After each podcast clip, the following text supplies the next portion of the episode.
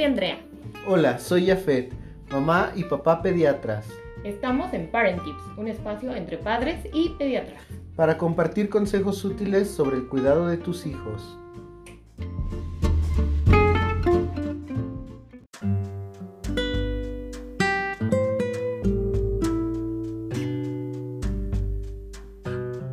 Es un gusto saludarlos y darles la bienvenida nuevamente a Parent Tips. Hoy hablaremos sobre la fiebre en nuestros hijos, un tema que debemos conocer. Acompáñanos en este episodio para escuchar toda la información que como padres y pediatras tenemos para ti. Si le preguntáramos a mil padres y madres cuál es el síntoma más común en el niño enfermo, sin duda, la gran mayoría respondería que la fiebre. La fiebre causa dudas, angustia, temor, si bien se sabe que puede relacionarse con alguna infección u otra enfermedad, también hay la creencia de que por sí misma puede llegar a causar convulsiones o daño cerebral en cualquier niño. Para poder desmentir este y otros mitos, hablaremos sobre qué es la fiebre, cómo manejarla, cuándo acudir con tu médico. No dejes de escucharnos en todo este episodio.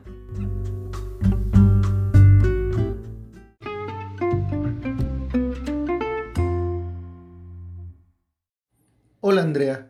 Primero que nada hay que definir qué es la fiebre. Hola Jafet. Mira, primero habría que sentar la premisa de que la fiebre no es una enfermedad. La fiebre es un síntoma, es un mecanismo que sirve para combatir algunas enfermedades. Por ejemplo, en el caso de las infecciones por virus y bacterias, ayuda a detener el crecimiento y la reproducción de estos patógenos al mismo tiempo que mejora la proliferación de algunas células de la inmunidad, es decir, ayuda a nuestras defensas, como son los neutrófilos y los linfocitos. En la literatura médica no hay un punto de corte específico, porque generalmente la pregunta es a partir de cuánto, cuántos grados centígrados hablamos de fiebre. Y bueno, en ese aspecto, algunas guías clínicas, como por ejemplo en Inglaterra, incluso nos dicen que es una elevación arriba de lo normal. Entonces habría que ver en cada persona cómo andan estas variaciones normales diarias. Pero el punto de vista más práctico que nos recomienda la Academia Americana de Pediatría es que es una temperatura mayor de 38 a 38.3 grados centígrados. Sí, es muy importante resaltar que la presencia de fiebre aislada como un síntoma nada más, sin asociación a ninguna otra condición, no es una indicación absoluta de que está enfermo nuestro niño y tenemos que darle medicamentos para bajar la fiebre. Es decir, está enfermo de fiebre, hay que bajarle la fiebre. No, mucho menos tendríamos que estar dando de primera intención antibióticos o medicamentos antivirales. Lo más importante en un niño con fiebre es observar el estado general de nuestros hijos, cómo está su actividad, cómo está su apetito, cómo está respecto a su conducta habitual. Y si alguno de estos puntos está afectado, pues ya podríamos empezar a hablar de darle algún antipirético, es decir, un medicamento que disminuya la fiebre para ayudarle a que se sienta mejor en estos aspectos. Y entonces surge uno de los principales miedos, temores y mitos alrededor de la fiebre, ¿no? Que nos dicen, es que mi hijo puede convulsionar. Bueno, en realidad esto incluso ya tiene un nombre que es fiebrefobia, que es este miedo a la fiebre del niño. Y en realidad los niños, aunque tuvieran una fiebre alta, que hablando de alta hablamos de más de 39 grados centígrados, no tendrían por qué convulsionar por sí mismo por la fiebre. Hay una patología que se llaman crisis convulsivas febriles, que son niños que convulsionan cuando tienen fiebre, pero son niños que en realidad ya tienen eh, este problema de manera congénita, de manera hereditaria, Quiere decir que ya nacieron con este riesgo de que cada vez que tengan fiebre pueden llegar a convulsionar. Pero si no tuvieras esta predisposición genética hereditaria y no tienes una infección o algo que, o sea, se exprese con la crisis convulsiva, la fiebre por sí misma no causa ni crisis convulsiva ni daño neurológico.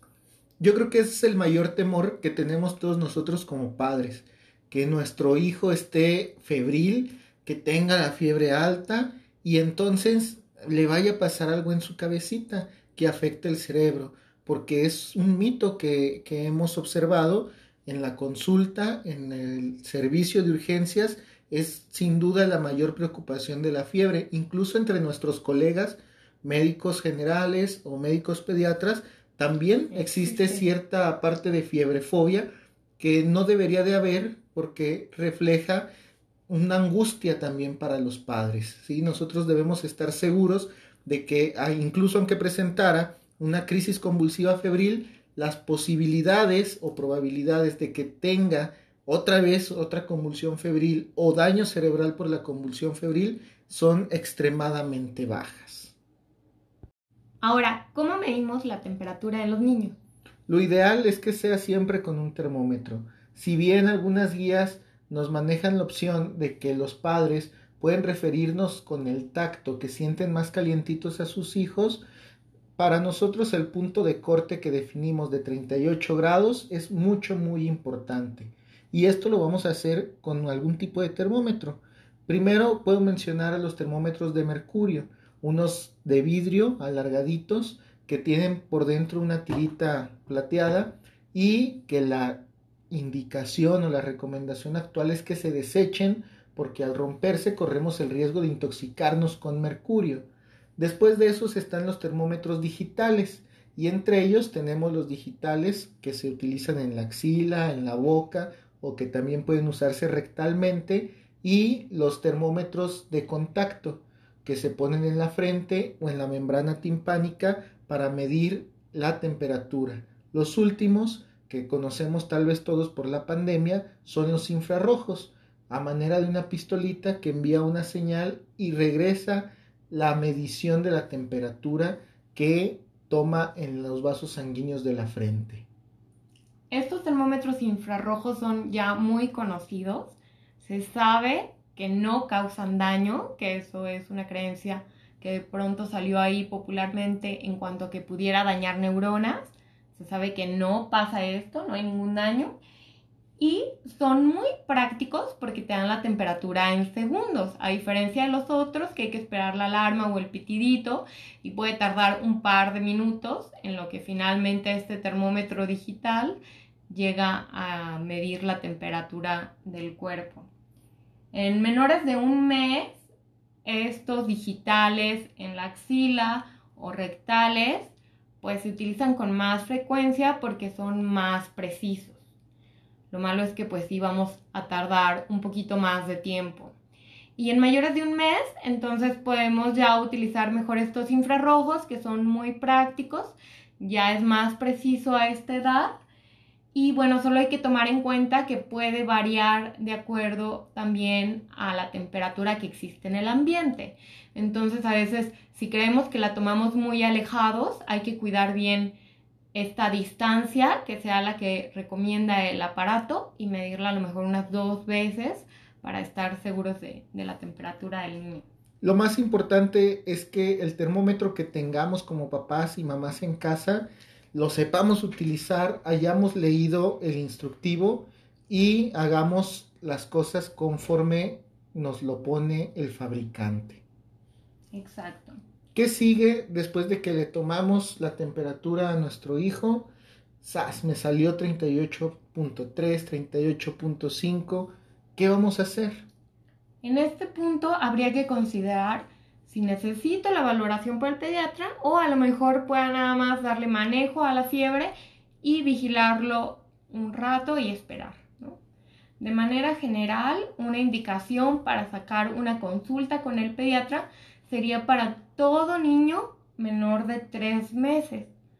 También, si tienen el antecedente que estuvo expuesto a mucho calor, que estuvo encerrado o a una actividad muy extenuante, hay que considerar esta consulta. Si presenta algún dato extra, algún dato de alarma como vómito, diarrea, ronchas, dolor, ya sea de cabeza, oído o abdomen, o si yo ya reconozco que mi hijo tiene alguna enfermedad previa y está incluso tomando algún medicamento, pues hay que sacar esta valoración por el pediatra, ¿no? De igual modo, si mi niño en general lo veo bien, pero ya lleva dos días con fiebre, también hay que pedir una valoración por el pediatra. Correcto, pero hay motivos de urgencia cuando tenemos fiebre en nuestros hijos. Por ejemplo, en los menores de 28 días. Un niño menor de 28 días es considerado todavía un recién nacido. También si vemos que se está quedando dormido muy fácilmente, que nos cuesta mucho trabajo despertarlo, que se ve muy enfermo o que está sumamente irritable. Nosotros como papás conocemos ya la actitud de nuestros hijos y sabemos qué tan fácil se duermen, qué tan difícil se despiertan y si vemos que esto cambia acompañado de fiebre puede ser una cosa de urgencia y ahí entonces sí hay que acudir a la valoración de inmediato. También si rechaza o vomita los alimentos, no se diga la leche materna, los líquidos como el agüita o jugos, ahí tenemos que acudir de urgencia. Si vemos que tiene dificultad para respirar y por supuesto si existen convulsiones o alguna otra cosa que nos llame la atención.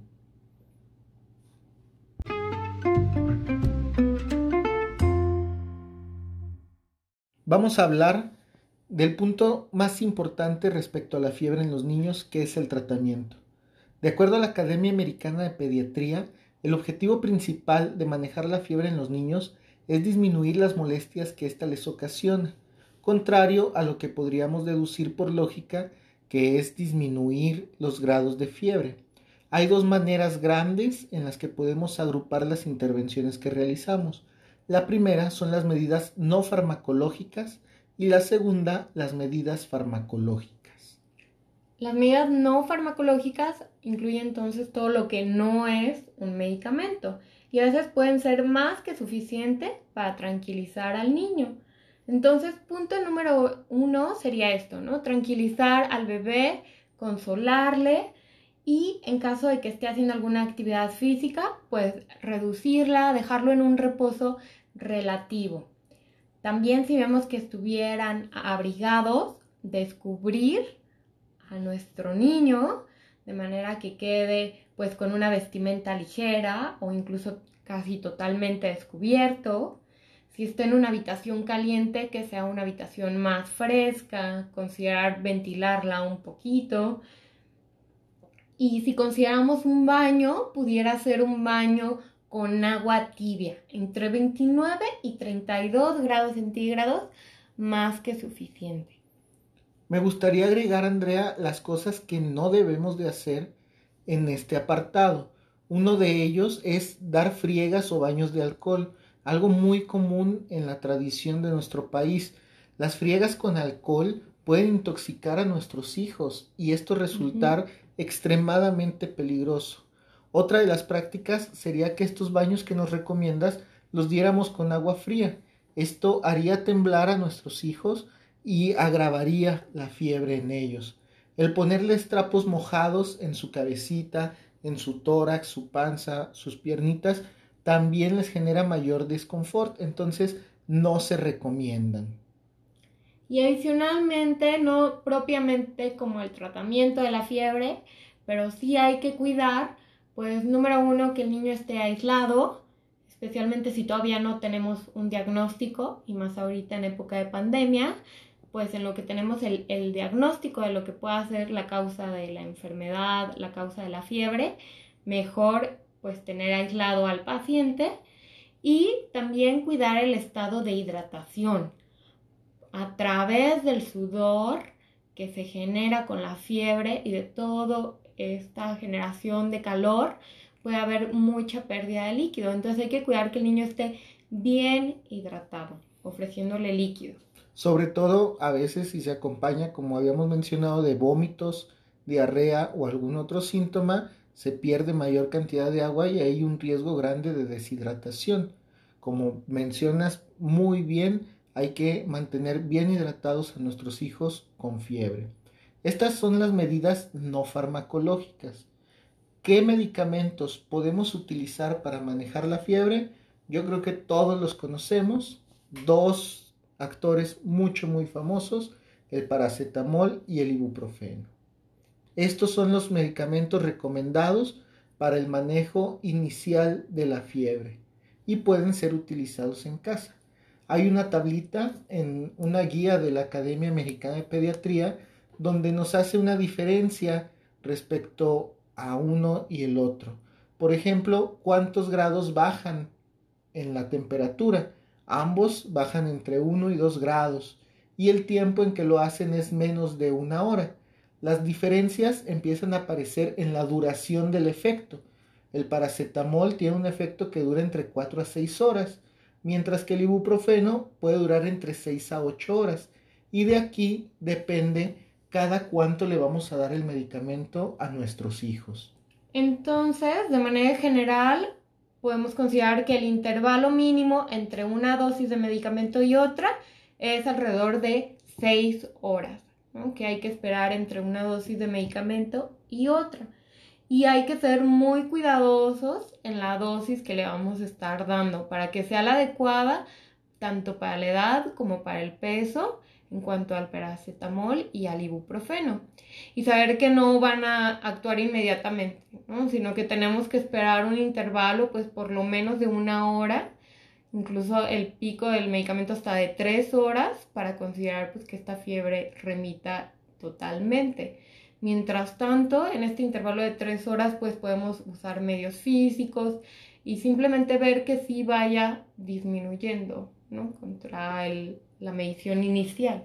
Vigilarlos, como lo mencionamos en, partes anteriores de este episodio, debemos observar cómo están nuestros hijos y ver que no empeoren. Si les damos la medicina y tarda un poquito en bajar la temperatura, no tenemos tanto problema. Repito en este punto, Andrea, no es nuestro objetivo disminuir los grados de la fiebre, sino mejorar su estado general y que vuelvan a sentirse bien. Exacto, mientras veamos que el niño ya recobró el estado de ánimo, ya empieza nuevamente con apetito, pues podemos considerar que el medicamento ya cumplió su función y también nuestras medidas. Por último, una de las cosas que debemos vigilar bastante es, como dijiste, darles la dosis correcta para su peso y en el tiempo correcto. ¿Por qué? Porque, por ejemplo, el paracetamol, si lo damos a una dosis muy alta, puede generar daño en el hígado, haciendo que incluso deje de funcionar. Y el ibuprofeno, en niños que tienen deshidratación, puede generar daño en el riñón. Entonces, aunque sean medicamentos muy utilizados, que los vendan sin receta y que nosotros como papás se los damos a nuestros hijos sin la indicación del pediatra, sí debemos tener mucho cuidado en esta parte de autoprescribir, porque si lo hacemos sin cuidado podemos agravar o generar alguna condición que no estaba antes y entonces sí vernos en problemas y poner en riesgo a nuestros hijos. Algo aquí bien importante que también hay que mencionar es que ahorita que estamos hablando de infecciones virales, es bien frecuente que haya automedicación con medicamentos antivirales combinados. Y muchos de estos tienen paracetamol y cuando el papá ve que el niño tiene fiebre, a veces no considera que ya le dio este medicamento combinado que también tiene paracetamol y acabamos duplicando la dosis adecuada de paracetamol en un pequeño intervalo de tiempo. Entonces ahí también es bien importante que cualquier otro medicamento que estemos dando lo refiramos a nuestro médico para que se haga este análisis. Debemos tener mucho cuidado en este sentido. A lo mejor nos escuchamos muy alarmistas, pero desde el punto de vista médico como pediatras son cosas que tenemos que tener muy en cuenta. Entonces, si recordamos todo lo que hemos hablado durante este episodio, la fiebre es simplemente una condición, no es la enfermedad y vamos a poder manejarla con diferentes herramientas, con dos medicamentos inicialmente y ya conocemos cuándo tenemos que acudir con el médico pediatra en caso de que tengamos algunos otros síntomas o condiciones. Para concluir este episodio, nuestros tips para ti, si tus hijos tienen fiebre, son los siguientes. 1. No le tengas miedo a la fiebre. Recuerda que es un mecanismo de defensa de nuestro cuerpo para luchar contra algunas enfermedades. 2. Un niño tiene fiebre cuando su temperatura es mayor de 38 grados centígrados. 3. Ten a la mano siempre un termómetro digital y aprende a utilizarlo correctamente. 4. La fiebre por sí sola no es una enfermedad. Debemos tratarla solamente cuando se acompaña de otros síntomas o malestar. 5. La causa más frecuente de fiebre son las infecciones virales y estas no requieren manejo con antibiótico. No te automediques. 6. Si estás pensando en darle algún medicamento para la fiebre a tus hijos, revisa que la dosis y el intervalo en horas sean adecuados para edad y peso. 7. Acude a valoración con tu pediatra en caso de que la fiebre persista por más de un día, se acompañe de otros síntomas o empeore rápidamente. Si tu hijo o hija es menor de tres meses o si tienes dudas sobre los cuidados que debes de tener.